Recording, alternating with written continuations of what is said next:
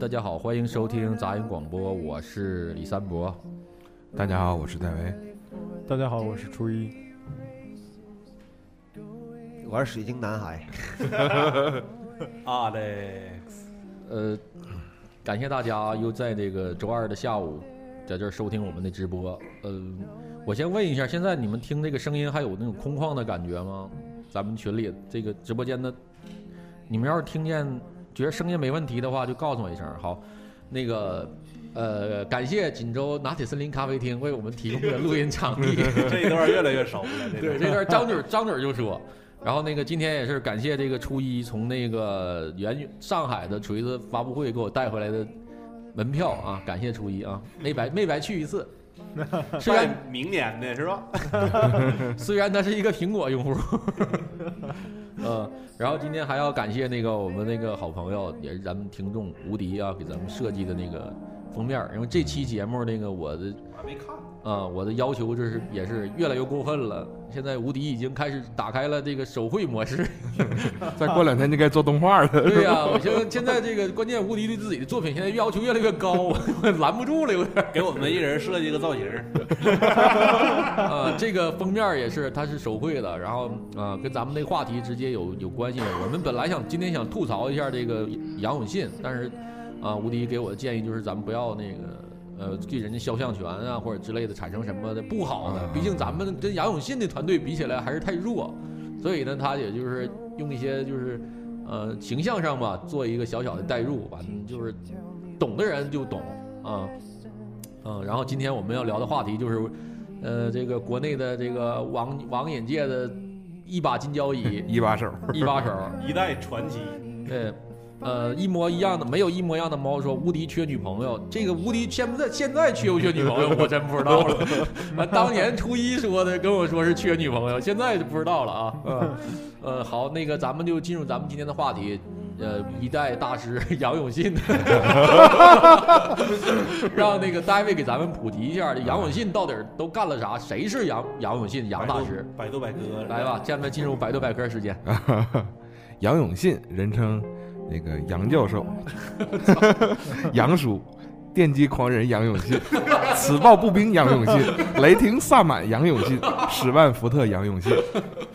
呃，杨永信呢是一个，就是成立了一个叫临沂网瘾，就是成成瘾网络成瘾戒治中心的一个主任，就是应该是算是中国的第一个网瘾治疗学院，然后。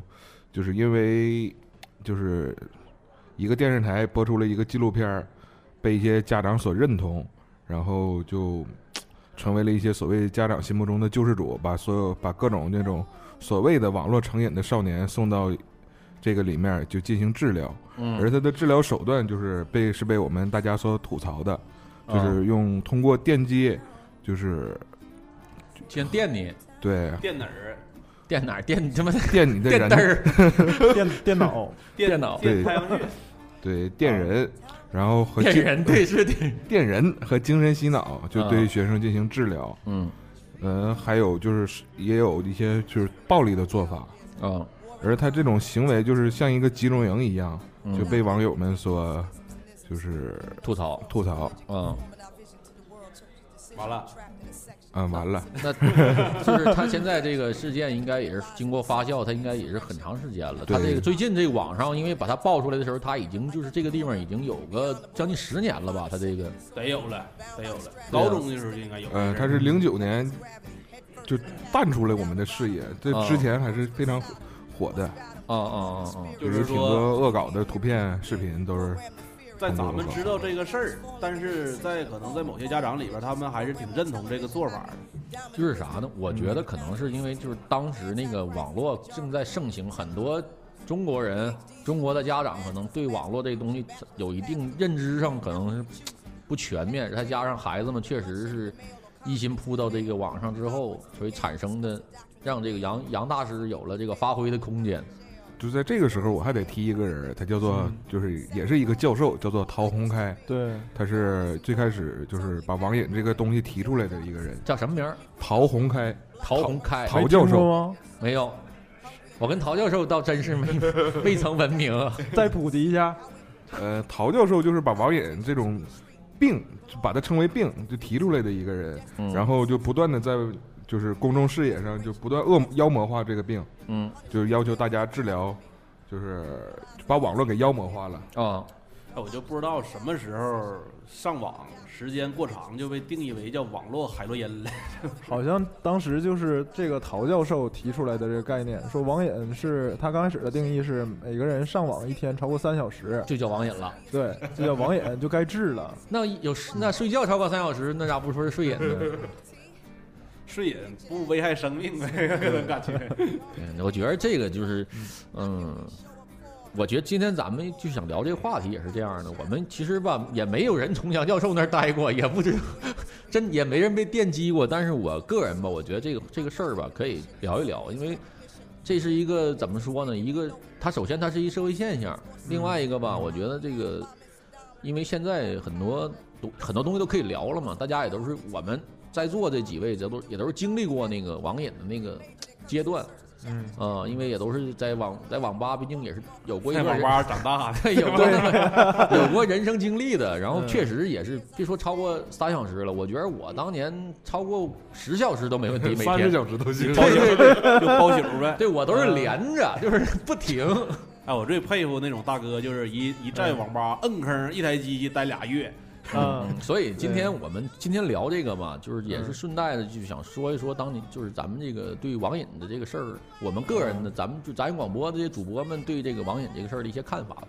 嗯然后确实，呃，我个人还是觉得嗯这个杨永信这块儿呢，嗯，确实是不对的，不对的。然后咱们一会儿聊，一会儿聊。然后听众们，咱们直播间听众，你们要觉得你们有什么这个跟网瘾有关的经历啊，咱们一起聊一聊，跟我们分享一下啊。大卫现在作为这个这个线上说话少的，他决定在在直播间里会起到一个当网现在是啥叫什么来着？你现在的在直播间里的任务呃，房管儿，房管，你是直播间的杨永信呗？你我是直播间的管理。对对对，好，网管儿，啊，我们先从我们这个主播们的个人经历开始吧。我们嗯关于网络这一块儿，呃，关于网瘾这块儿，我感觉就是能包宿，就是基本上每天醒了就开始玩电脑，可嗯能主要都是什么网络游戏呀、之后天天打任务，这一打打老长时间，这个我感觉就是嗯生活离不开这个了，这就应该算是网瘾了。嗯我自己，我我倒不是说太经常去玩电脑或者啥的。我最我要是包一宿的话，这我感觉我就要吐了，我实在是受不了那个环境。嗯但是我认识我身边有好多导演，这种朋友，对，嗯就是就是虽然没有说我刚才说的那个，你摁坑在网吧待他妈俩月之后就上厕所吃喝拉撒都在网吧那种那种没有，但是一般他们出去首要就是选择出去，要不就吃饭，要不就是去网吧，这大家打任务啥的。他们可能有的从高中玩一个游戏，一直玩玩玩玩到现在，还一直都没有弃坑。呃，再就是像什么地下城啊，什么魔兽世界啥，他们就玩这些。啊，但是有的时候我也挺无法理解，就是嗯晚上三四点钟啊，就是能能从能能从下午的六点一直干到第二天早上六点，我说这个真这个真是太太猛了。嗯要是我正常的话，专专心致志干一件事，肯定不超过仨小时我就累了。他他们的他们真是太厉害了。但是关于网瘾的这个事儿，我感觉我不感觉它是一种病，可能有的人把它当做就是说在在这个用通过电脑啊，你玩游戏也好，你或者说你干别的也好，长时间他可能一是他的兴趣在这儿，二是他可能也能拿这个挣钱。你像咱们现在，但是你你你现在那个，你是以现在的这个这个角度可能看待那个事儿，但当时可能很多小孩儿或者是咱们我小的时候，我是对这个我没有网瘾这概念，但是我知道就是你不玩儿它就能就是确实是就是睁开眼睛就第一时间就想玩这个电脑。嗯啊我感觉吧，就是你乐意玩游戏的，你甭管是电脑也好，还是游戏机也好，你不玩你肯定难受，啥都一样。对嗯对吧？对但是他他把就是你刚才说那个陶教授把这个事儿上升到中一种病，这我感觉有点，可能是以一种，可能是以一种嗯有代沟的那种去想法去定义这件事儿，把这个事儿给妖魔化了。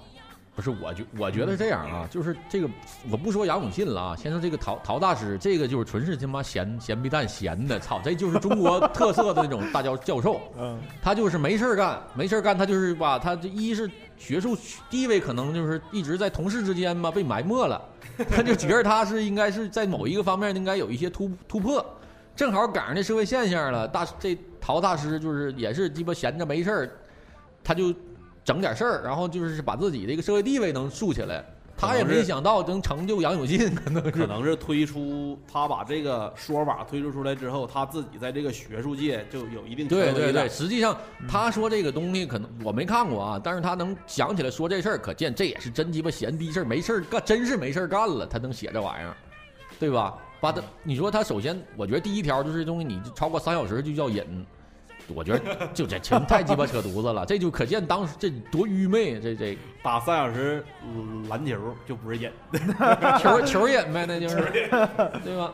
但是咋说呢？嗯，我反正这陶大师现在干啥我也不知道了。反正我就觉得这个就是能把这事儿能立下来，能把这事儿当真当事儿的，真是就是也是那个时代吧，可能大家都没接触过网络，孩子们也没接触过网络，然后确实造成一部分困扰了，他才有时间的有这个给这个给他这个机会定定论网瘾这事儿。就是说定网瘾的这个首要的治疗的人群，应该都是初中生、高中生，就那些荒废学业去网吧里边儿，都家长管不了了，他也管不了，嗯所以说他们就是有这么一批人特别认可这个说法，对，就是我孩子有病了，天天在网吧不，待。其实他这个学校其实管理的也并不全都是网瘾，还有早恋，还有同性恋，傻逼！早恋也也电击吗？也是电击。他电击是他唯一的解决问题的方法。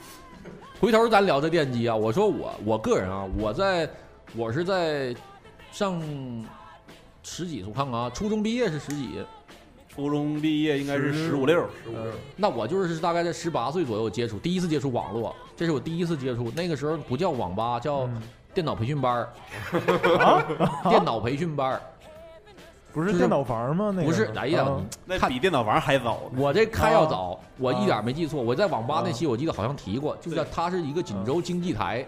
哎呦我操，不能提名，就是某某某锦州某组织某某正规组织，他们下放的一个口儿那块儿就是有个，呃，我看看啊，六台四八六啊啊啊！啊，四八六，可能现在咱们很多听众都不知道什么叫四八六，四八六就是一个球显，就是十五寸球显，嗯嗯，鼠标都是底下带个球对那个，对对，对对，机箱全都是坐在显示器下边儿。嗯。那种，就是大整个就是特别现，你现在可以就是和咱们收银台那个小机器差不多，嗯。就是那个机器。我们当时是都是在那个环境下，当时他那叫网络培训班儿，嗯哎，我们办理的会员，然后在那儿，其实当时的时候，网络对我们来说就是非常的陌生，谁也不知道这是什么东西，就觉得这是一新鲜事物嗯，然后可以通过这个可以聊天儿，可以越过这个电脑去交朋友。培训啥了？就是教你怎么上网。我受到的第一个培训就是怎么打字儿，打差打怎么打字，不会打字。那时候打字都有两个食指，在这上 敲，一指指禅一指禅，对，两全是两个双手俩。我操！当年我这盲打，我操，老快了，就这这这这不，你一指禅咋还能盲打呢？就俩小时就怼，就跟打打那个打就是 打字机似的，这就这这这啊就几乎是就是咔咔咔咔，就是我那时候就为了练，就是在一张白纸上把键盘画下来回家怼，啊，就是练这个是 学习点不用这劲？而且我通过这个网络培训班，我先说网瘾的好处啊。嗯通过这个网络培训班，我掌握了一定的单英语单词的这个，因为当时交流很多要靠英语，嗯。英语就是你也许能认识到国外的朋友，啊，就是简单的英语，hello 什么呃什么那个，因为我玩那个游戏。差不多了。我我玩那个游戏，它是全靠英文命令的，因为当年的网络游戏很少，只有那一款，就是那个啊。你操纵那个网络游戏都必须用英文，就是比如上下左右全是英文单词，你要打英文单词才能玩儿嗯嗯，啊。如果我说这我想起小学那画小乌龟那个，青蛙 R 过 E 河 P E A P 空格 这个，F D 空格，这个游戏叫 logo，你说那骂的 logo 骂的 M U D，就是我们之前都聊过了，不多说了。反正嗯当时就是给我带来的是那种视觉上和身整个身心上的一种刺激，就太好玩了。因为从我的同学还在天天骑驴打仗的时候，我就已经坐到那里边开始就整那个了，就打字儿了。然后当我就是经过了不到一个月的时间，我熟悉的掌握了键盘的使用之后，我就可以用汉语拼音跟人聊天了，那个成就感特别大，然后新鲜感也大。然后每天就玩这些东西，我们聊的也全都是游戏。我能跟那就我那两个同学，我们仨在一起玩嘛，就其已经跟其他同学不玩了。已经脱钩了。对，已经聊聊不了了。我们全在聊网络，包括我们，我到上网的第二年，锦州才封，就是起了好多叫网吧的地方。当时我还在这个网络培训班呢。反正，嗯，说网瘾，我觉得它对我来说不是一种，就是它太好玩了，不是瘾，就是没有能超越它给我带来的乐趣的东西。如果当时有一个比这还好玩的，我可能会选择那个。然后，我当时是肯定超过三小时了，因为我当时都不上学了，就是所有的时光都在那里边度过。你有网瘾？我的书包就在学校放着，书本全 在课桌里。我人就是每天还是按上学校上学那点儿走，下学那点儿回去，但实际上时间全在网吧，全在就所谓那个网吧里。然后咋说呢？嗯，那段时间。我觉得我的瘾，一是因为那个游戏好玩，第二一个是因为我的小伙伴儿，我的所有的小伙伴儿都跟我在一起玩儿，就是我们每天都约在那儿，你懂吗？就像咱们几个在做节目似的，我们可能每周每天都约那儿，然后就在那儿建立了深厚的友谊。因为你大家都没钱呢，你不可能天天在那儿花钱呢，就可能今天你玩，我他俩看着，完了今天我玩，你你们俩看着，就都是这样，那俩就出谋划策在旁边儿啊。就是，然后也一宿一宿，那时候都时流行就包宿玩通宵，我便宜呀，我培训班都能包包宿啊。它其实就是一网吧，就是就是网吧这个雏形。然后我们那时候就把那个都是攒钱啊，就就是所有的精力都用来包宿，因为包宿便宜，十块钱可以玩一晚上。我们那时候就是我的网瘾都在那儿都在那儿积累起来的，就把那个咋说呢，电脑弄的就是两个人一台机器。就是白天他玩，晚上你玩，你能包机器就那种的。我觉得，我现在说，我就是我挺感谢这个网瘾的，因为我如果我当时要是不是在网吧度过，我可能就在外边就是摇头乱跑，兴许惹祸。但在网吧里，我啥祸也没惹过，成哪大哥了就是。对，你看我没准就跟哪大真就跟哪大哥就是上道了，这都不一定的事儿。但是在网吧里边，我觉得我的生活挺好的，就跟这些小朋友们在一起，就谈谈论这些游戏，大不了就睡眠质量不好，就是缺觉，经常晚上一玩玩一晚上。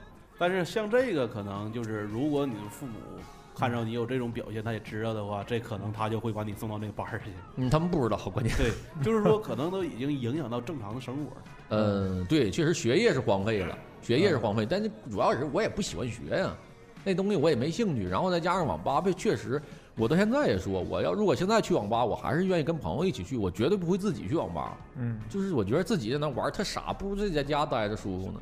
然后我觉得这个，就是我玩这一我这一路玩过来这些游戏啊，全是跟小朋友们在一起。就是我打比方，就传奇，这大家应该都知道。我玩传奇的时候，就是因为我们网吧的人都玩传奇，嗯，我也跟着玩传奇。然后大家就比如今天晚上攻打攻城。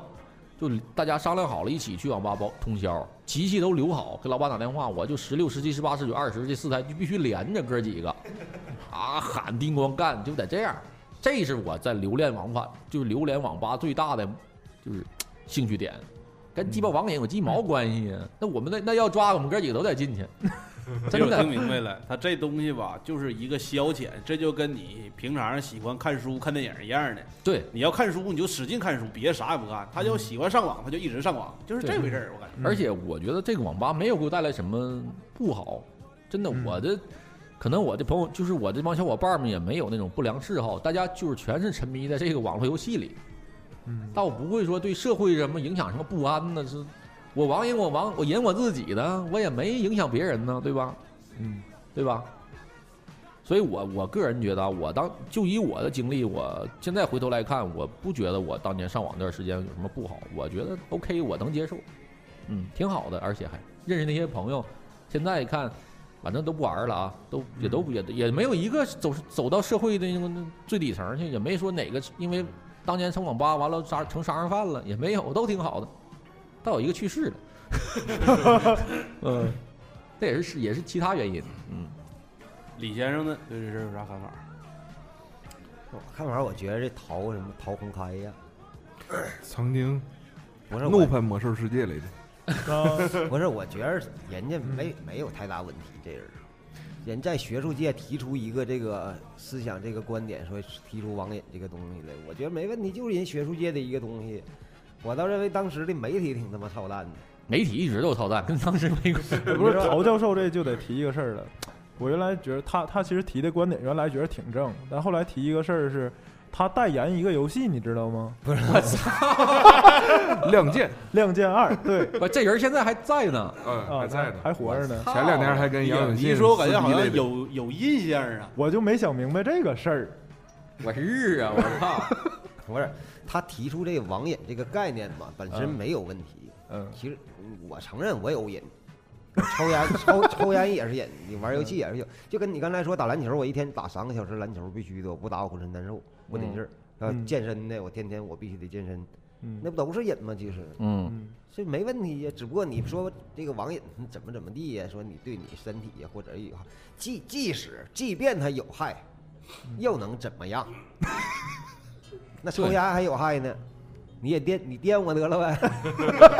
不是你，你要真进去，我估计也能像烟瘾，它也是个问题呀。戒烟培训班儿，对，就是啥，就像说那个陶大师，其实他立这个项目，我觉得 OK，就是他这个是社会现象，嗯，他说了，但是他没想到杨永信真的拿这条道他发财了，我觉得这个是他他不是接受不了他还是主主要是当时的这些主流媒体吧，当时也没有什么微博呀这些，就是你当年网络相对来说也不是特别发达，网络是挺发达，但是它那种信息并不是特别那啥。嗯，如果像现在这样有是是微博上那些大公知啊，夸夸出来，你你上来整就网瘾怎么怎么地，电击那帮就哇是什么像韩寒那一样，哇说操你妈的什么逼玩意儿，就直接就给干了。你说当年你没，当年可能一个 BBS 吧，嗯，嗯，天涯天涯论坛还有什么玩意儿，猫扑，那个那个博客啥的，你说那东西可相对在那个年代也非常小众的东西。嗯就他不，然后然后大众的像什么他妈的新浪是首页，又这个鸡巴那个大新闻是首页，羊各大媒体羊城晚报啥他妈 就呱这扑面而来的，你这这这。然后第二个特别讨厌的就是这帮家长，就不是我就我就不不我就不能理解是啥样的家长能把自个儿孩子送到那里让人电击去。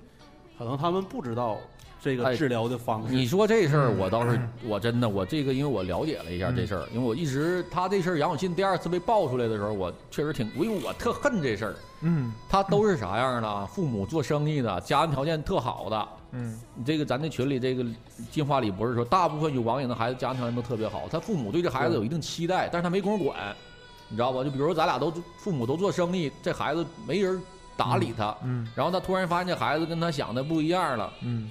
他才把孩子送到杨永信的。杨永信那价格不菲，对，嗯。我看那天我有个啥骂那啥那个说，一年学费好几万呢。啊。六千块钱一个月，我 刚刚才我想一下，如果这种情况，我妈认可给我送送去上大学，那不可能给我送去那。他他是治疗费用是一个月六千多，他那学费一年下来一万多，还有住宿呢，吃啊餐饮什么，的。而且像他这种学校，就是都有家长陪读，哎呦我，还有家长陪读必须得里面有一个家长团。那不是说家长不知道他的这种家长那些家长就是他死忠脑残粉，啊就是电击，他也知道。知道，你可知道啊？嗯二零零二零零二年左右啊，那时候沈阳音乐学院里就是学费才一万多块钱儿一年。但是他们那些家长，我觉得有一点儿就是嗯偏执了，就觉得他真能成神，或者真的能把孩子救好，但是就是愚昧、愚昧无知，再加上他妈这他妈群他妈那时代的他妈傻逼像一个传销洗脑那种组组织对一样。对对，你现在有些有些前一段时间就是呃杨永信被二次曝光之后嘛，好多媒体去他那儿，那些家长在门口拦着，我操，就跟这帮媒体对着干，就保护保护杨大师，我操宗，教已经宗教化了，这东西有点儿有点儿了，操啊！但我一直不知道为啥没人办他，我特好奇，就这事儿都捅成这逼样了，像他这一个小城市，应该是就网上报道，你说就说官方支持，就是官方支持，肯定是他跟官方有利益就说咱就网上啊，就说就是前两天最近总出那猫狗在高速上被拦，老去去那爱心人士去那儿给那些狗拦住，完给大货司机摁那儿，这些行为就这杨永信都这逼样了，这些爱心网友们都干啥去了？你这这种孩子不比那猫狗可怜吗？肯当初我看报道是有自发的网友去了，但是他被政府给拦下了。啊啊啊！这期你话有点多呀。因为身为身为网瘾少年的，感同身受。对对，就是，反正我觉得就是这现在这个媒体啊，确实起到了当年媒体肯定是大肆宣扬了杨永信的好，就是他真的像救世主一样的对对这些孩子的救世主，横空出世的一个划时代的一个教授。肯定也有成功的案例，他把这个成功案例无限放大了，对这个从他这儿治完了之后，飞黄腾达了，嗯对，改邪归走上人，生巅峰了。所谓的改邪归正是吧？嗯嗯嗯嗯，那他妈肯定的，这个孩子都给干傻了，天天你妈吃饭吃饭都流哈喇子了。那我感觉那孩子 那肯定老实。我忽然想起电击，因为想起电击疗法，这个可能原来在有一个呃治疗就是强奸犯这个事儿上啊用过，啊它是心理学上会有一个就是说呃惩罚机制。啊，你假如说你有这性冲动，让你看着这种画面然后呢就治疗强奸犯的办法啊。呃，现在用的是什么化学阉割什么的那种办法？原来说你看着这种画面，然后当你有勃起这种行为时候，就电你，感受到恐惧，那就整一对电内裤就完事儿了，我操！呃差不多就这种不。是他把嗯他把这种电击的行为烙印到你的精神里了。对，这就，插一句啊，科普一下化化学阉割这事儿，啊，这我也不懂。还得还得还得我来我。明白了，吃药呗。对，他是给啊你一些药物性的东西，啊就是慢慢慢慢让你失去丧失性能力。给你吃成阳痿了。对，就是这个节儿，我觉得挺，他这个吧，我觉得第一呢，他惩治了这个强奸犯；第二一个，他还保留你的生命。对你的你的那个，我估计啊，就是给你整，就是不硬了，你咋整你也，但是生殖能力我觉得生殖能力应该给保留，但是就是说你那儿就是不就是硬不起来了。这里边理解嗯 对，陶教授他他比较好的一点就是他认为这是一个心理疾病，就跟嗯感冒差不多，啊、他没夸张到需要说强制手段对。他不他不说这是绝症，对嗯你像杨永信他的治疗办法的话，我们来看还是按照绝症说犯罪这个角度去做的。首先，他这个电击疗法就是不合理的。这好像我听说的就是咱国内的所有跟电有关的，就是治疗的，他都他都得是有一定手续的。他这个还没有手续，就自己就属属于动私刑了。而且他是他是说他这个他这个电是对人体不会产生那么大的伤害，但实际上亲历者说他那个都是跟他说，比如是要大于他那个电量的好几倍的那种，就是你已经超出人的承受了。就是你很很那些孩子们为什么这么怕他，也是因为他就是靠这个树立了威信，你不服就电你，不听话就电你，就是各种电，嗯、啥事儿就是最终惩罚就是就是电，嗯。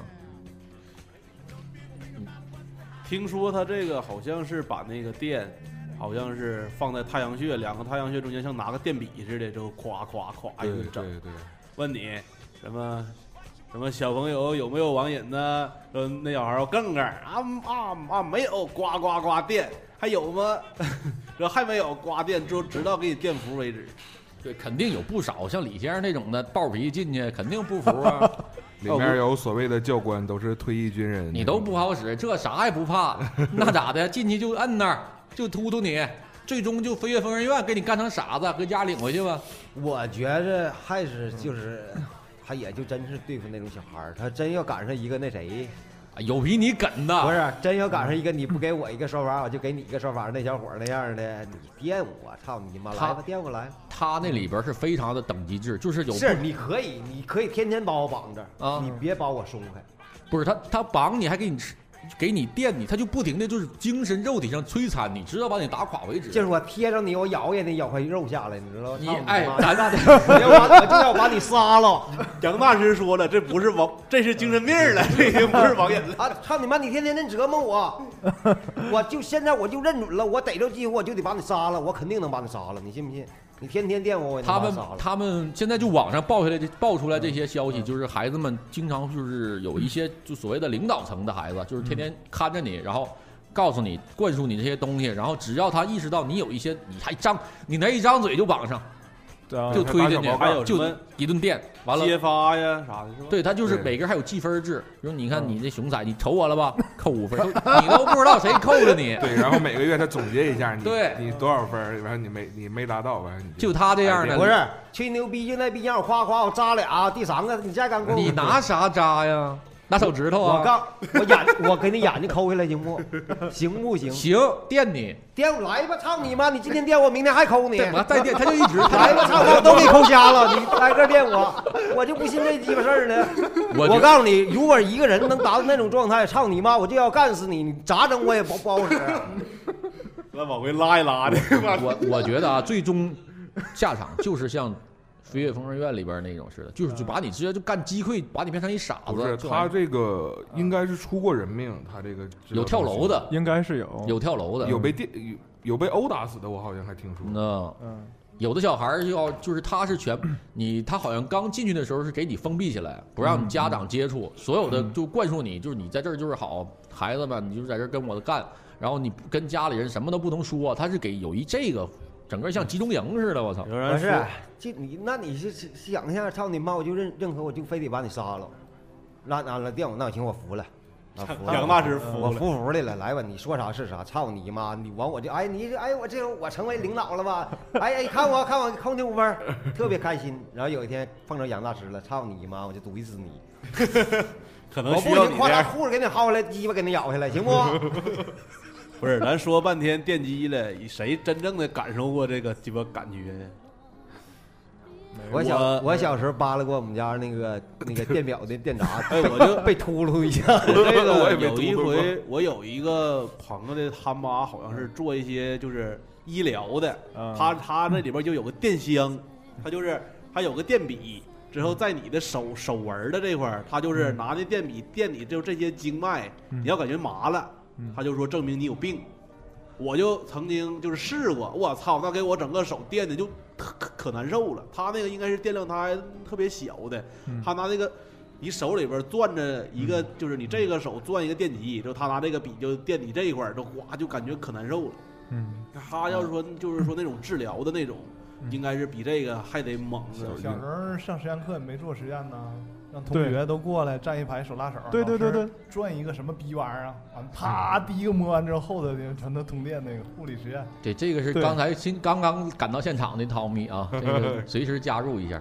然后那个，我要我我说我小时候被电的经历啊，嗯就是我是小时候是不知道的情况下，我用两个手指头捏着那个插座上面两个铜片儿塞到了 插排里你，还活着？活着呢，活着。当时就是那种感觉啊，我现在都记忆犹新，就是整个人就歘就直接全到这儿，我操，对，是不是都给打飞了？飞能飞哪儿？咱家用电 它有不说都得粘上吗？拿完拿棍儿扒拉呀！那是家用电，它是在一定电伏内的，那不会那样，那死多少孩子呢？那也二百二十伏，对就是一下就手就撒开了，一下机灵一下，但是非常快啊！我，你想那是手，如果搁到头直接接触头部，我操，那简直了！你看那个网上有个视频吗？哎，印度一个人就是站火车上闹事儿那个，我看过，啊我一，抬手啪碰上上面那是他妈高压电，啊砰一下就我突然电电炸了那都就是电击小孩儿，我想起来一个人叫霹雳贝贝，那不有电？那个不是霹雳贝贝长大变鸡培养信了。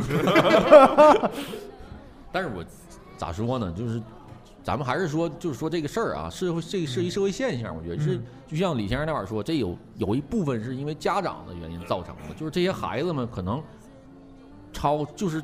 家长对孩子强加了一些他们的期望，然后看到孩子可能沉迷于网络，对他们这东西不是置之不理，或者说啊，这孩子可能就像我当年似的，我就不上学了，或者我怎么样了，我就天天玩天天玩。父母觉得父母觉得这是病，嗯，就是可能这里边我觉得父母有不可对这种推卸的责任就。是我我我刚加入啊，我我昨天看到你说这个话题，我觉得吧，嗯，这个杨永信呢，他是叫杨永信吧？对，我觉得他这个人呢，他没病，他可能拿这个想想一个赚钱的招儿吧。我觉得虎逼的也不是家长，我觉得虎逼的是谁他妈的他开这学校谁他妈审查的，咋通过的这件事儿啊？咋开学校啊？这个咱不能唠，涉及到政府对这个事儿，这些东西。啊，对，这咱管不了了，这事儿。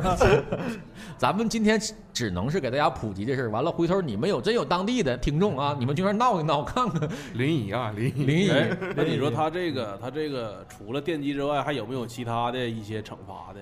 我听说过有那种戒网瘾的，他感化你什么，这不整一大整一大桶泔水之后，教官教官带领着大家一起吃泔水里边的东西，什么哎呦我馒头啥操的。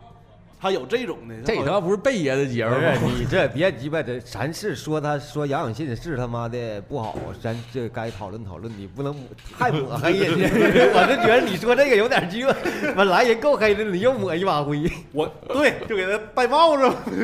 我我觉得他这个里边儿就是根据现在网上爆出来这些情况吧，嗯就是还是就是办军事全封闭的这种军事化那种的类似那种管理方式，就啥啥都得呃经过就是杨大师的批准，然后他这里边暗插了很多那种所谓的那种就是记分制的，比如这个里边咱们嗯。咱们六个人坐在这儿，彼此都不相信，就是这里边都有杨大师的底卧底，然后这里边比如你有啥表现了，我心暗自的给你记一分儿，回头这月底了，就是咱哥几个就得挨干，所以大家在那儿没没法团结，没有人相信你。那个谁分儿最低谁挨电吧？那必须的，那不能垫分儿高那个。好像听说还有一些让咱们感觉特别夸张的，就那种规则吧，就是在这个里边儿，比如说什么不能坐杨大师的椅子呀，坐椅子就挨就就挨电。杨大师在那里边权力绝对是至高无上的，就像是皇上了。对，就见着就直接就麻爪了。我我看那个他那个呃网友爆出来的，就是那小孩儿们看见，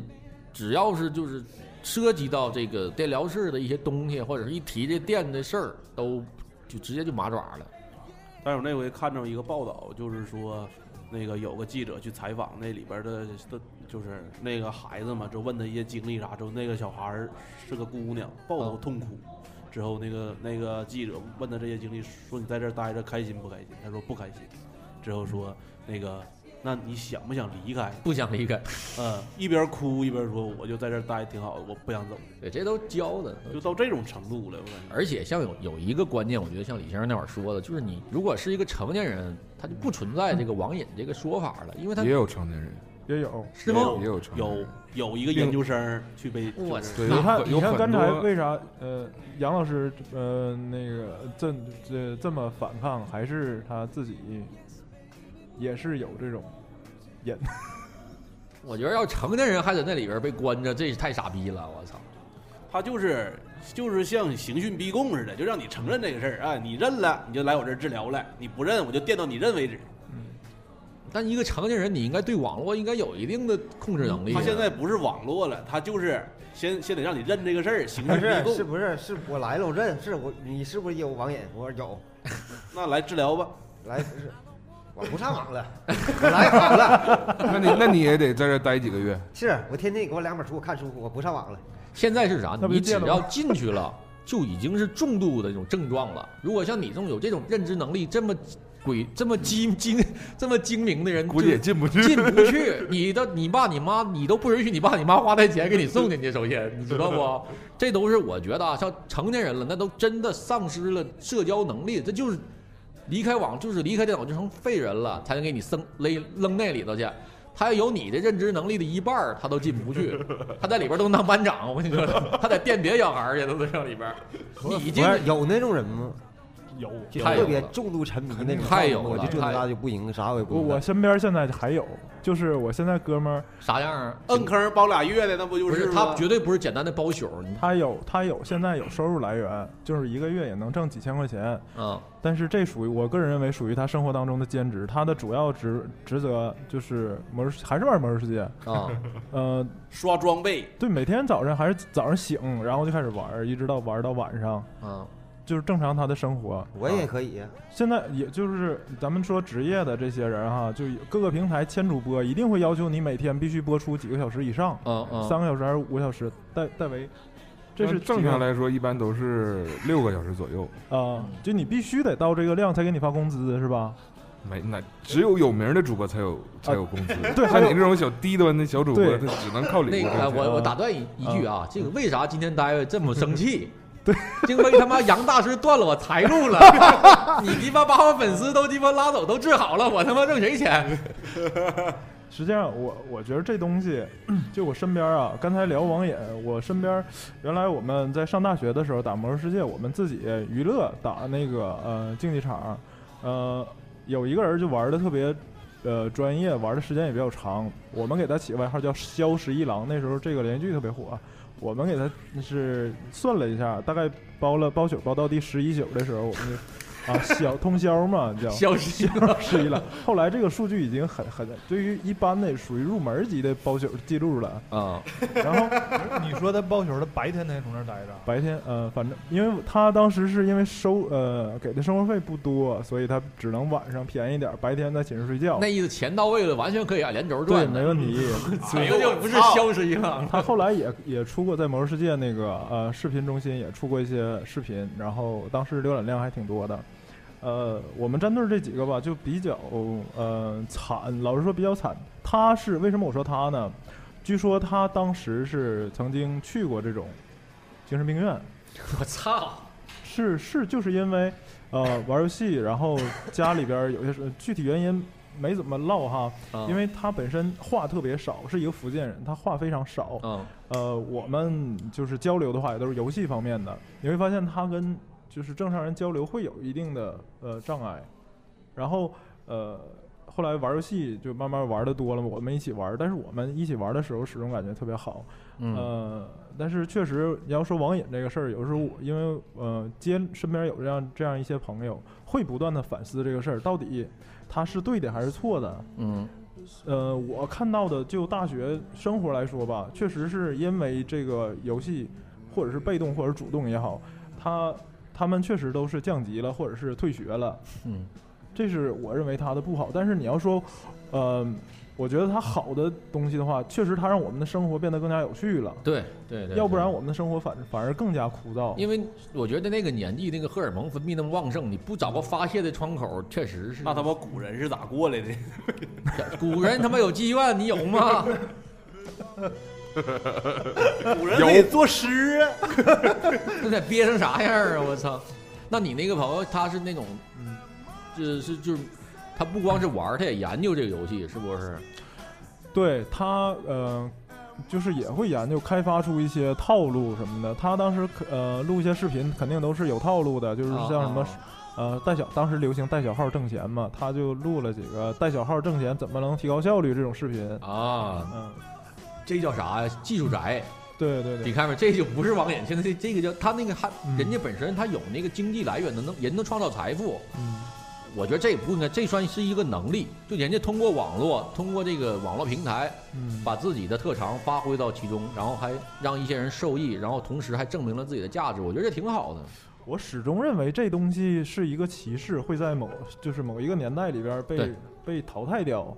对对对，嗯，不是，其实一样，就是人类发展这这长时间，就是每到一个这种时候，它肯定出现各种鸡巴这种，就是这种，就像他妈那个工业时代刚鸡巴起步的时候，人家老百姓看这什么逼玩意儿，整一堆这破逼蒸汽机，这玩意儿有啥用啊？你整完了，完了，你说完了，老百姓上哪儿干活去？你都搁机器取代了。完现在不也挺好？现在就网络时代来了，又鸡巴说这那的。那现在应该还好一点，这东西逐渐被大家所接受了，我感觉已经不像刚开始的时候一整谈虎色变，我操网瘾啥对的。，但是你看那些家长，他依然他的想法依然是因为现在的家长以前也是网瘾少年了，对呀，你慢慢的，你等那一批咱像是咱这辈儿都当爹妈的时候，你很晚。儿子去吧，去网吧吧，就这种。哎呀，给给谁拿点钱跟跟女朋友开房去，我这嘎达打副本呢。因为我觉得等一咱们都过来人，而且这个网络这东西，小朋就现在小孩从很小就接触，他不觉得这玩意儿有多神秘了，他就觉得这东西对，就就是每天都接触到的东西，就没什么说。实话啊，我个人认为现在就是网瘾这个东西，其实从应试教育来讲，我讲我认为它应该是属于一个副产物，就像是呃太阳和月亮似的，就像是我觉得呃蝙蝠侠大战超人特别好看，是因为你像超人那种耿直正直的、永远正能量的东西，你是容易被人算计的，但是它呃黑暗这一面就能弥补这些东西。像网瘾实际上是对于这种正能量应试教育的一种发泄，太没意思了，太干燥了，没有生活，而且不允许小孩做其他的事儿。那我们没有选择，要么去做打篮球，要么就上网。对，那咋不打篮球？现 在因为打篮球没有玩游戏爽。因为很多人像篮球这种，我觉得啊，啊，我站在第三者上说，因为像，毕竟像我就从从艺过篮球、足球这些东西，因为这个东西对人还是要求比较高的。对，你像一个身高，他不行有，我不针对咱在座主播啊，，你说谁一米七以下的？就是有一些人他都玩不了这些游戏啊。哎，我还想起来一个，你就是你你电脑你上手太简单了，我打开电脑我建个号，我他妈想啥样就是啥样。而且就是我刚才那个我想说的，就是你在网络世界里边，你可能是个特别牛逼的人，但是你在现实社会里边，你就是一个平凡人。不这个嗯当年是一个主流的思想嘛，就是因为你在现实中不太成哎，确实是这样。我就现在我告诉你，我给你举一个例子，你就明白了。就像我一样，啊，我在我在魔兽世界里那天天让人打破逼似的，这给我打，我看着联盟都绕着我，这给我吓的。但是说就像你，你说我有鸡毛成就感在这里头。啊那你身你现实生活中你也没牛逼哪，你也没打是别人啊，所以说你说他那里找成就，我也没啥成就。但是就像初一的那个朋友似的，他要是在魔兽世界的这个领域，他就是大神，别人就会去对。看他。我说他现在的实际情况，刚才我就说他沉迷这个事儿嘛，就是呃，现实当中就是社交这方面，我们身边很多朋友就找他玩游戏什么的，就是说，假如今天有个撸啊撸比赛、英雄联盟比赛，啊。呃，说呃周六你过来呀，就咱组个队儿，好打一点儿，就找大腿嘛，嗯。就是主动的去找他，甚至是说他也呃现在在魔兽世界里里边会接一些单子，就接单子是带老板打那个秘境，哎一个单子打下来好像几百块钱吧，三五百块钱什么的，打看打多少层儿哈，就根据难度，就他也能接这些单子。啊然后我们玩游戏，很多人就是呃打本啥的也会找他，让他来带。他在游戏界，如当游戏已经就玩游戏人越来越多的时候，他这个角色就变成有一种类似于小小范围的网红，大家都找你。对我感觉在这个嗯虚拟世界当中，能得到一些认同感和一些荣荣耀吧。对，我感觉确实特别别特别吸引人。你比如说你哪个游戏，你就说你就说戴维他玩那个守望先锋。守望先锋玩的特别牛逼，那他肯定天天扎这儿。你因为所有人都来看你了，是因为你玩的好，我来看你。对，因为而且你还有一个盈利，对，对对，而且就是能拿网络游戏，就是说通过这个事儿来赚钱的。对我感觉就是就这就已经跟网瘾没啥太大关系了对。对对，但是你说偏得因为说你一个人在网吧，你一天待那么长时间，之后把你这个定义成一种病，还需要治疗的，我感觉就有点那啥。我刚才说那个我那朋友，他现在就是说专门他身边的有就专门带老板去打秘境这个，说一天的话一两千块钱，啊就每一天你要是打的话，从早打到晚，挣一两千块钱很正常。嗯如果那你要算按照从呃，你就算朝九晚五，礼拜一到礼拜五，周六双周周末双休的话，嗯那这一个月二十天还能挣两万块钱，至少你要多的话三四万块钱。那现在你要从职业的角度来说，这还还是一个很好的职业，还不算咱说不算那些网红啥的哈。嗯呃，现在很多网红像呃说那个谁小智啊也好，还是这英雄联盟里边上千万，然后签一个合同，你去做一做主播，转会转转平台的费用都是几百万、上千几千万的这种。我操！现在主播都有转会这词儿啊，因为各个平台它都来回竞争嘛。啊，独家签约，就是我也有这个那种，就是你像 NBA 似的签就合对对对，明星明星一加一什么二三三什么什么什么球员选项啥，那可能没有那些，但是他平台平台选项，你是你玩的特别牛逼，我平台就主打这个游戏，对。你能带来几千万人他他来看来，我就花几千万，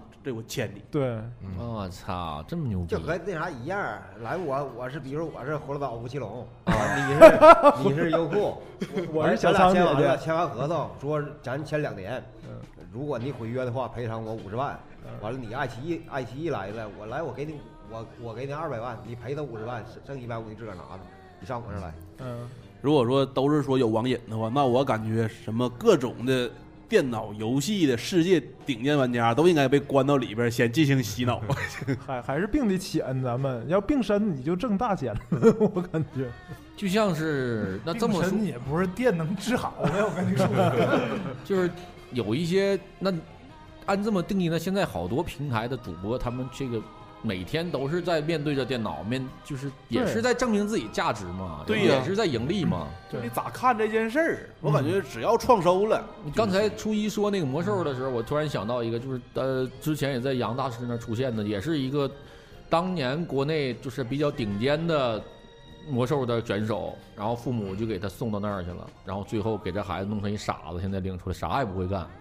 就这个孩子在当年玩这魔兽玩特好，也是就是全国能排位能够上前几名那种的，嗯，就是特别牛逼，但当时的他的父母就认为这就是病。就当年对对，不是，你知道杨教授也成就了一波人，就是教授易小星的那波人。啊，啊，为啥？就当年拍的那个，就是那什么，有个小，就是拿魔兽题材做的那个网眼战争，啊，就那个我都是他整的。像什么林熊猫、易小星那种，都是从那个时代出来的。他这个我觉得是咋回事儿呢？就是像可能是因为父母本身就对这个东西他就不知道，这就是一个领域，它这是未知的领域，再加上主流媒体的宣传说这东西是这么不好那么不好的，啊，然后再加上他孩子的现状，每天看这孩子也不好好吃饭了，也不好好就所谓的不做正经所谓的正经事儿了，嗯然后才导致这些父母们把这个孩子送进了。嗯我感觉有的时候像这种事儿，一般都发生在小孩儿的身上，是因为他们没有自己的自制能力，就是可能需要去学习知识。你就是说来武装自己的时候，他把这些时间都用在，就是他没有节制的。但是其实像这种事儿，它就是一个双刃剑。你要想好好在游戏上挣钱，你必须要在年轻的时候，十五六的时候 去我操赚对对对对，但是他们那个时候应该只是为了玩儿，我感觉啊。但是我身边也也有，就是有那种学习成绩特别优秀，玩的还特别牛逼的，但是他们就是咋说，这我也没法理解这种现象，只能说是智商特别高，干啥都好使。他我告诉你，你年轻的时候，小时候反应特别快。你像头个去前两年我玩撸啊撸的时候，那他妈你跟人家大学生就没法比呢，咋比？人家家蒙成啪都踢都踹你脸上了，你才看着打野的过来。对，而且还有 我那盲城我就他妈了逼插眼往前 Q，我是从来没 Q 上过，等他妈走过了，帮我回来。对有这种，就是说你随着你岁数的增长，你的反应啊，包括啥的，就是下降了。你在跟别人玩的时候，就比如说玩 CS 那种游，就是你爆头的时候，你就没有人快。对，肯定的，这个最好的年龄好像是二十四到二十六岁，一般到二十六岁之后就开始反应下降了。二十之后他就不行了。嗯，像一般的这种，就是你都已经都已经就是这怎么说，那个机制都已经到转会上了。我觉得这个东西绝对就像已经很系统了，包括这个培养，像之前那个我知道。那个王思聪不就弄一战队嘛？他们专门就是把这东西系统的培养起来了，就是嗯就是因为主现在所有的社会嘛，社会已经对这个事儿已经认可了，嗯，慢慢的，也就是我觉得啊，就是即使没人在动，杨杨老师那会儿慢慢也就就他妈自己就自生自灭了。而且现在家长有的他的意识形态他也是在变的。你像以前有的小孩儿说你天天就包宿啥的，之之后他就给你送那儿去了。你现在有的家长发现他儿子主播一个月能一天能挣四百，嗯跟那个家跟那孩子说孩子咱不上学了，你就天天在家打英雄联盟直播。真的不是就咱这新闻吗？就就咱说，咱锦州大 MC，我大佑哥，我现在谁敢说我是网瘾呢？你妈逼我把你变没了，你信不信？我操！引领锦州时尚潮流教父，那多少天佑头型啊？现在锦州啊，这我都看见小孩穿 T 恤，天佑家天佑家军。真的，我操，这是真事儿，我亲眼看见的。孩子要把天佑纹头像纹到身上，你知道吗？看你还网眼杨永信，你妈逼养你妈呀都！咱可以开一个 G G M C 天佑的一个，别该咋是咋的啊！你 我会被天佑砍死都是都是都是锦州的练对。对对，都是锦州的，大家支持一下我天佑哥，一人饮酒醉啊！但是就是说，这个网瘾、这个戒瘾中心呢，我感觉可能也会随着时代就会被逐渐的淘汰掉。我感觉说到底，它还是一种社会歧视，就包括你嘻哈，呃，那个时候叫什么？美国当当时就是沉沉默的一代人，啊，呃，就是那个那个叫什么来着？嘻哈还不是不是嘻哈之前那个叫嬉皮士、对嬉皮士啊，啊，对，抱抱歉，差点远。嘻哈，一说嘻哈，完我哗哗脑出现无数个音乐风格，完你整个嬉皮士。他都是西子味儿的，应对，该西子味儿的。那个时候他后来就是他就逐渐的被社会所认同接受了，他那是也是一种思想方面的那一代对，就是啥，最最简单，中国的就是这个教育就是啥呢？他就是给有一种所谓的这个，呃，就是你要有一个稳定的收入，嗯你要有一个正式的工作，这就是社会现象。对再加上呢，父母那一代苦过来的，嗯就知道你没有这东西你活不了，所以他们对你有期待。但是随着中国的进步太他妈快了，就这五十年说白了干了好多比其他国家上百年的事儿，所以说造成了一定的脱节。就像我跟我父母现在他就是脱节的，没办法，嗯就没办法，就是因为进步太快了。我妈前一段时间才会使用微信，就她现在发那东西我都看不了。没办法，但他也觉得他自己挺潮，一发小表情转圈儿啊花啥的，总给我发。他就是他还觉得他这东西挺挺时尚，一告诉我什么什么上网的十大危害，什么熬夜的十大危害，天天给我发呀，就就是我能理解，就那是点你呢。不是，他也是这种关心你的方式，就是但是他也就是我们俩之间对网络的认知，我觉得正好也就是这几年，就是这五六年的那种差距，就是他现在觉得那些知识好，就跟我当年哎看到那些是好是一样的。张姐昨天给我发个图啊，说上网平均每天上网超过几小时，精子呃机机能超过 那是点你呢，百分之九十九，点你，对，因为你那个这一新闻，你那个 出来就是翻版儿的，就因就因为那事儿，完我好劲儿上知乎查一下《羊城晚报》，有这有这事儿吗？完呀，我各种《羊城晚报》抄袭，这盗用我图片儿啊，是有这事儿，说有个做 IT 的之后之后说他他精子已经畸形了百分之九十九，嗯，啊，就是因为上网啊长长时间面对电脑，对，他那倒着游是吗？这不还有百分之一呢吗？长出了 长长出两只后腿了，是吧？要变客要变青蛙了，这是。